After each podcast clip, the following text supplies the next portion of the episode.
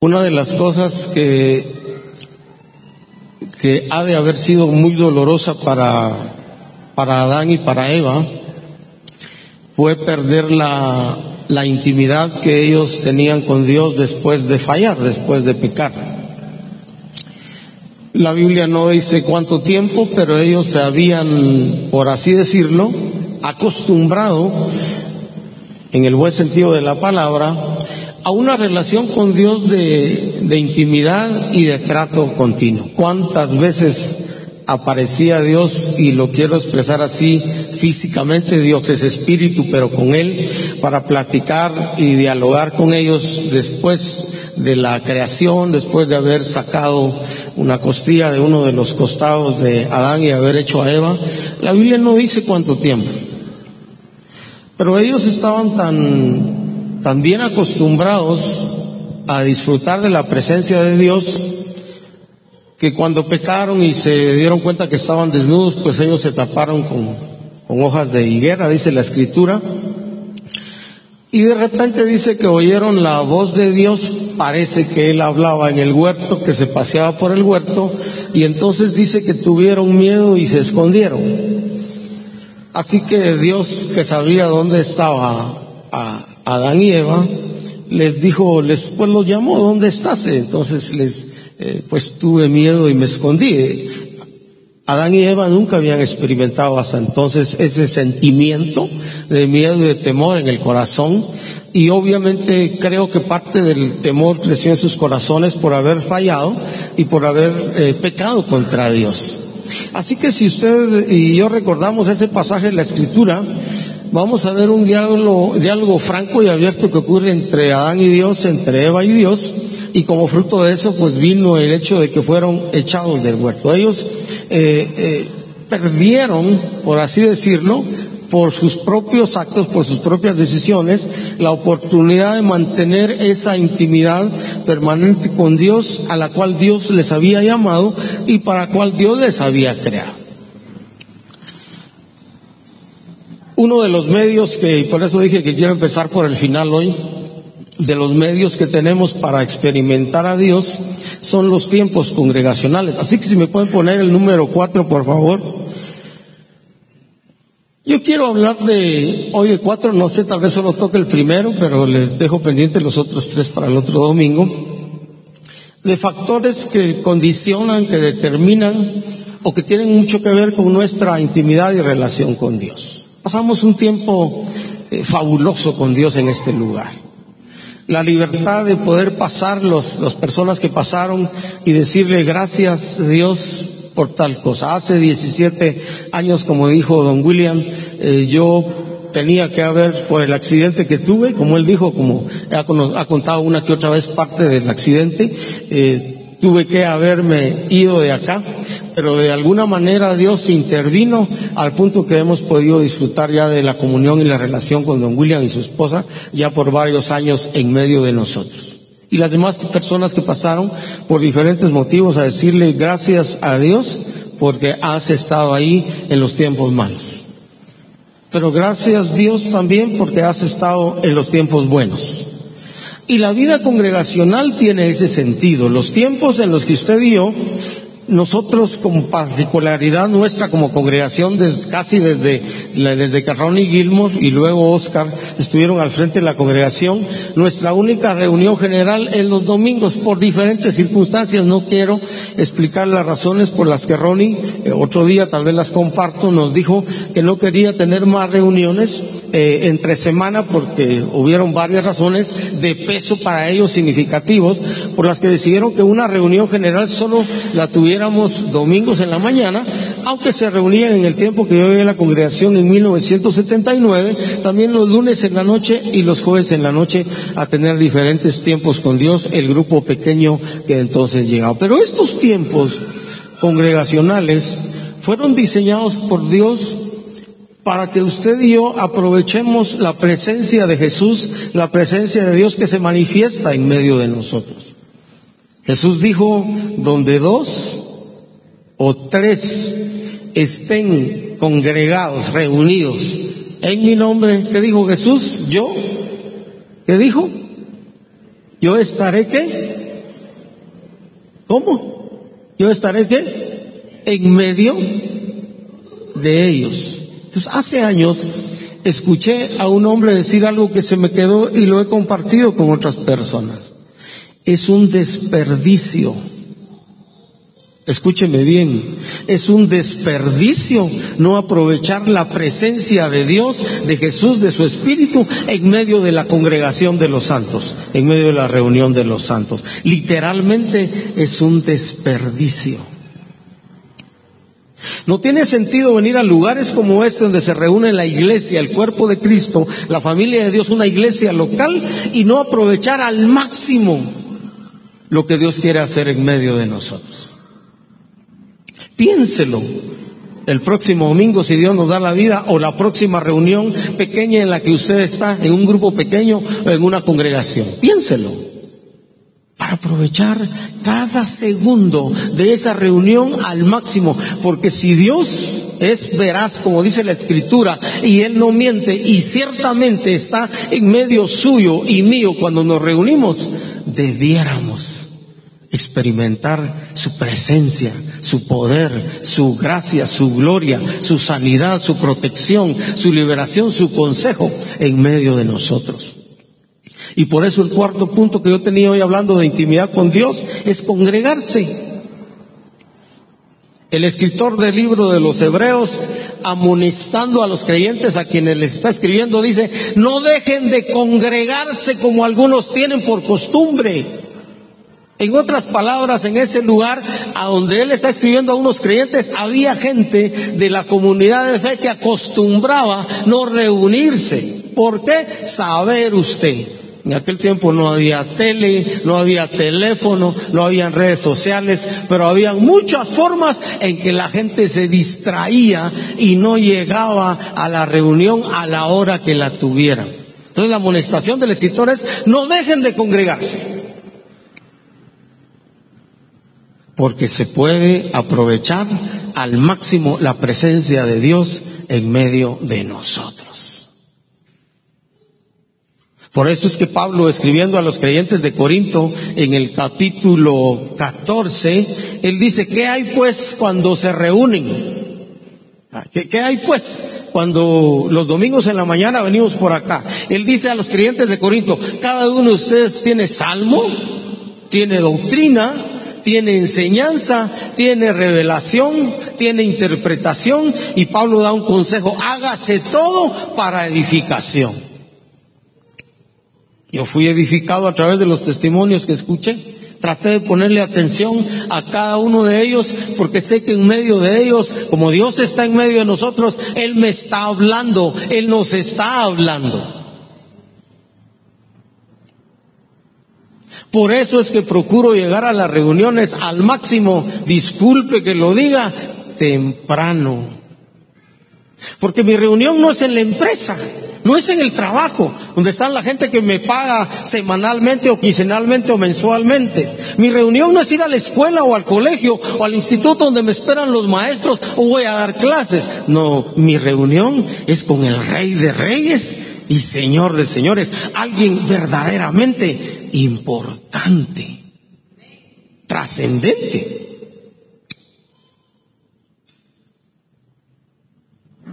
Y cuando valoramos la realidad de la presencia de Dios en medio de nosotros y el hecho de que como parte yo de una iglesia local, ustedes mis hermanos en la fe, puedo reunirme para disfrutar a Dios, entonces estimo a lo que vengo, porque sé a lo que vengo, porque vengo para pasar un tiempo con Dios. Y más que para pasar un buen tiempo con Dios, para de alguna manera mientras le canto, le aplaudo o a lo que haga en la reunión, poder bendecirle y darle el reconocimiento de mi corazón, porque Él es Dios. Estos lugares, estos lugares de reunión, aquí o allá, donde sea que nos reunamos, para nosotros debieran ser esos tiempos estimados y preciosos donde voy a estar con mis hermanos en la fe y ellos van a propiciar por la gracia de Dios que la presencia de Dios se haga manifiesta y real y yo pueda recibir de Dios aquello que Él quiere que yo reciba hoy y que me hace falta en la vida. Por eso trato de venir todos los domingos. No porque presido la congregación, no porque hace unos buenos años me nombraron anciano en la congregación, no porque por muchos años serví en iglesias en el hogar o grupos de crecimiento como les llamábamos, entonces antes de ser parte de Ministerios Verbo, sino porque soy un hijo de Dios que tiene el privilegio de reunirse con sus hermanos en la fe, lavados con esa sangre preciosa de Jesús, que vale muchísimo más que cualquier cantidad de oro que contenga todo este planeta Tierra y el universo. Dios. Tiempos de intimidad. Tiempos en los que no nos queda más que pasar al micrófono y decir yo estoy agradecido con Dios. Yo estoy contento. Siete días del 2024. Pasamos la pandemia y saber qué más cosas hemos pasado en la vida. Nos dio o no nos dio COVID, saber en mi casa. Pero me ha dado otras cosas. Y Dios ha sido bueno para llegar a mi vida y sanarme cuantas veces me he enfermado y todavía hoy 7 de enero del 2024, después de 66 y pico de años que salí del vientre de mi madre, poder estar aquí con ustedes y por la gracia de Dios le conozco, porque debía morir hace mucho tiempo, mucho antes de conocer a Jesús como Señor y Salvador. Yo estuviera muerto por muchas razones que no puedo explicar ahorita.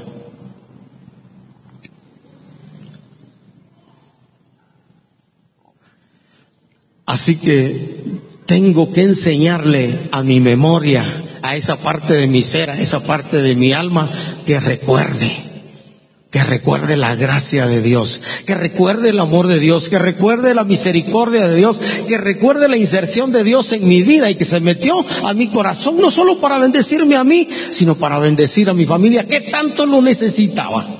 Mi familia necesitaba a Dios. Anoche le di gracias a Dios por mi familia por mis abuelos, por mi bisabuelo que conocí, por mis bisabuelos y tatarabuelos que no conocí. Porque Dios decidió ponerme en esa familia, en su soberanía, no escogí dónde estar. Y hoy puedes disfrutar con usted ese tiempo de verdad rico en la presencia de Dios. Mirad cuán bueno, dice el salmista, y cuán delicioso es habitar los hermanos juntos en armonía.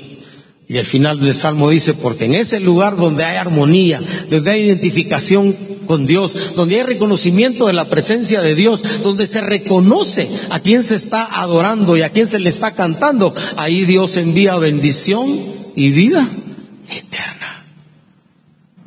Ella es parte de nuestra vida. Por eso me congrego todavía. Cuarenta y pico de años después, cuarenta y cuatro años después, que Dios llegó a mi vida y a mi corazón.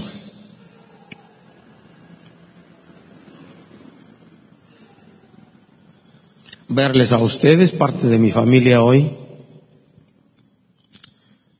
Pensar mientras les miro a ustedes en otros que no están acá, pero son parte de esta familia. Y por supuesto, cuando pienso en la vida de iglesia, pienso en ustedes y en toda la gente y por misericordia de Dios, por 44 años he tenido la oportunidad de conocer en Guatemala y en otras partes de Centro, Sur, Norteamérica y de España y de Alemania, donde he podido estar por la gracia de Dios, lugares que ni en sueños, ni en el mejor de mis sueños soñé estar. Pero Dios decidió que era bueno que fuera por allá y estoy pendiente de ir a no sé dónde. Ni pasaporte tengo ahora así que no puedo salir del país. Ah, bien, a Centroamérica sí puedo ir con DPI nada más. Dios bueno, Dios real, Dios presente. Y Dios con la expectativa de que tú y yo anhelemos y deseemos la comunión con Él. ¿Cómo no recordar que fue Dios mismo por su espíritu que a una de las iglesias, de las siete iglesias del Asia Menor, Dios le escribe y le dice a creyentes, no a no creyentes, sino a creyentes, he aquí yo estoy a la puerta y toco y llamo. Imagínense, el Dios eterno, el soberano de los reyes de la tierra, tocando. A la puerta de nuestro corazón, queriendo tener intimidad contigo y conmigo.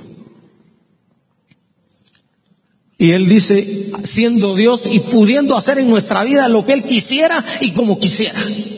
Si alguno oye mi voz, intimidad, y abre la puerta de su vida, el espacio, el tiempo,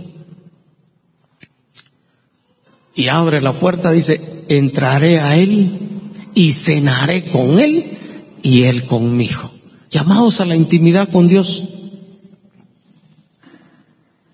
¿Dónde? Aquí. ¿Dónde? En tu casa. ¿Dónde? En tu trabajo. ¿Dónde? En la calle. Porque Dios se hizo huésped nuestro y nos llama a nosotros su casa, su vivienda, su morada, su habitación, su templo. Granos de arena, dijo un cantautor. En ancho desierto hace el hombre en la presencia del Señor, pero en ese grano de arena insignificante para muchos, Dios hizo habitar su Santo Espíritu para que viviera permanentemente en nuestro corazón. Por eso trato de no sentir cuando siento cosas feas en mi corazón. Oiga lo que estoy diciendo. Trato de no sentir cuando siento temor, cuando siento duda, cuando me entran las inquietudes y el afán y ciertas preocupaciones en la vida, porque me pasa a veces. Trato de no sentir aunque siento.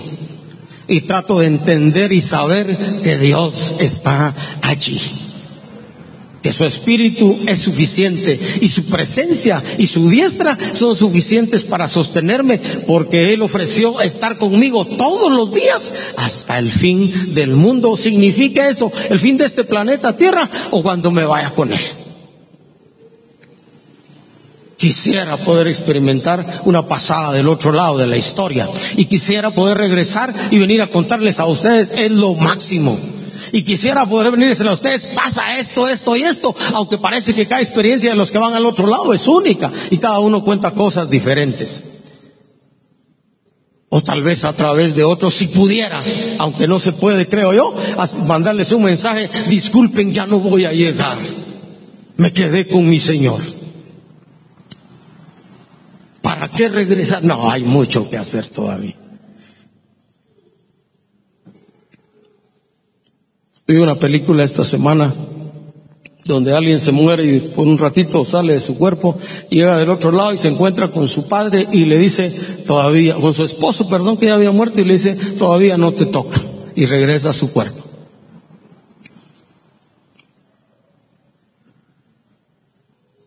Por eso es que vivimos con esperanza. Por eso es que nos congregamos. Déjenme buscar ese pasaje en Hebreos Les voy a ver los otros tres hoy. Con eso nos vamos a quedar hoy. Libro de Hebreos, capítulo 10.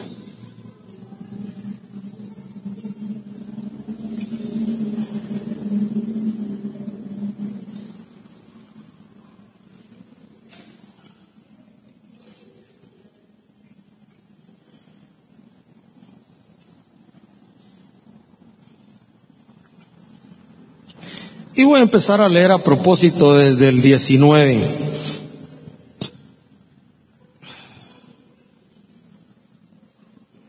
Desde el 19. Así que, hermanos, amados, ese lo añadí yo, teniendo libertad para entrar en el lugar santísimo por la sangre de Jesucristo Usted y yo tenemos ese privilegio muy particular y muy especial de poder entrar con libertad al trono de la gracia. Dice, por el camino nuevo y vivo que Él nos abrió a través del velo, esto es de su carne.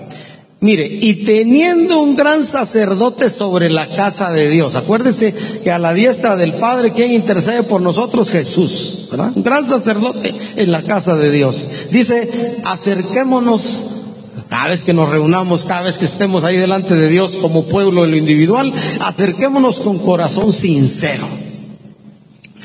A Dios le gusta que seamos sinceras, sinceros, sin parches, sin nada añadido. Cuando un mueble, el ejemplo que ponen de la sinceridad es que cuando hicieron este mueble lo hicieron sincera. ¿Qué quiere decir eso? No se les quebró ninguna parte donde, ay Dios mío, ¿qué hacemos? Entonces lo que hacían era que pegaban una parte del mueble que se, se quebró y obviamente lo pegaban con algo, con cera o con algo. Y con el correr del tiempo la marca era notoria y uno decía, ay, me engañaron cuando compré este mueble, el que lo hizo le puso cera y, no, y no me dijo, me engañó, pero bueno, ¿qué puedo hacer? Ya no le puedo cobrar. Sincera, sin nada añadido, sin quebraduras. Acerquémonos con corazón sincero, en plena certidumbre de fe, purificados los corazones de mala conciencia y lavados los cuerpos con agua pura. Acuérdense que la palabra nos limpia. Dice el 23, hablando de la vida cristiana, hablando de en la vida, pero también congregarnos, mantengamos firme y sin fluctuar. Porque es, así es nuestro corazón. E, e, cada cosa que nos mete cuando hay una crisis. Mantengamos firme y sin fluctuar la profesión de nuestra esperanza, porque fiel es el que prometió. En medio de las crisis, en medio de los vaivenes de la vida, usted y yo podemos estar firmes, podemos estar constantes, porque Dios, quien mora en usted, que es su Señor y Salvador, Él es fiel. Y luego dice, esta es la relación de hermanos en la fe, y considerémonos unos a otros para estimularnos al amor y a las buenas obras. Dios no quiere que caminemos solos. Yo le agradezco a Dios, a mi familia, en la sangre que siempre está ahí. Tengo mm, de mis hermanos gente bien cercana, unos más que otros, pero gente bien cercana y de mis parientes y mi familia, gente que siempre está allí. Y tengo dentro de ustedes y dentro de otros lugares en el cuerpo de Cristo gente, hermanos en la fe, que siempre están allí y que me llaman y me escriben de vez en cuando ahora con tantas cosas que hay en las redes sociales para decirme, Quique, ¿cómo está? Dios me puso a orar por usted. yo digo, gracias. ¿Cómo está? Pues bien. O estoy pasando esto. Y cuando alguien me escribe a mí algo así, yo sé que Dios está pensando en mí. Porque es una forma que Él tiene para decirme, estoy pensando en ti, cuando Dios pone a alguien para orar por mí. Para, considerémonos unos a otros para estimularnos al amor y a las buenas obras. No caminemos solos. Qué bueno la familia en la sangre y qué bueno la familia en la sangre de Cristo, lavada con la sangre de Cristo, que usted y yo podemos contar con ellos y tenerlos a la mano para que oren por nosotros. Buena tarea, cuantas veces sea necesario, con las crisis que pasamos en la vida. Y luego dice el 25, no dejando de congregarnos como algunos tienen por costumbre. Miren, no solo nos pasa aquí en Guatemala, sino allá en ese tiempo donde está escribiendo este autor de la Biblia, dice, algunos tienen por costumbre no reunirse.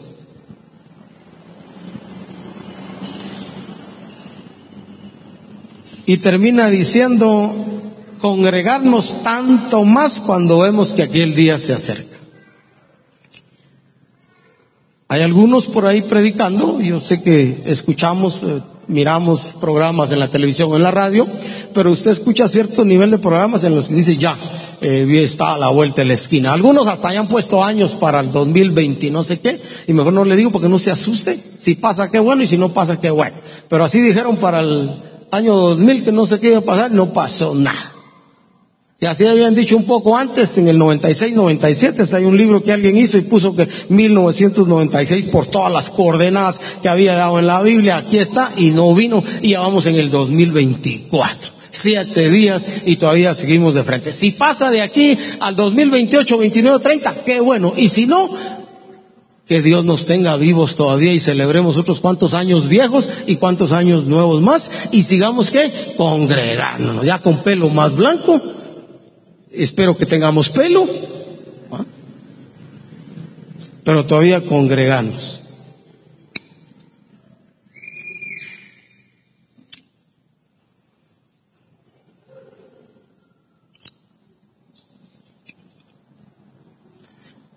Despuésito de los tiempos de Jesús, después que él murió, los escritores, escritores bíblicos empezaron a decir que el día está cerca. Ya van 2024 años usted, Salomón. Ya van 2024 años. Bueno verte.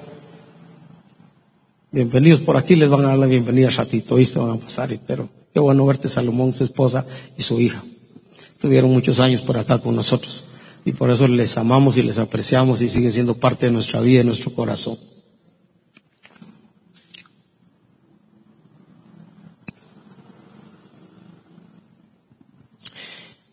Así que si puede escribirle a un hermano que no vino hoy porque tenía mucho que hacer hoy, se ocupó sinceramente, no, no lo regañe. Ah, le voy a dar un consejo, no lo regañe.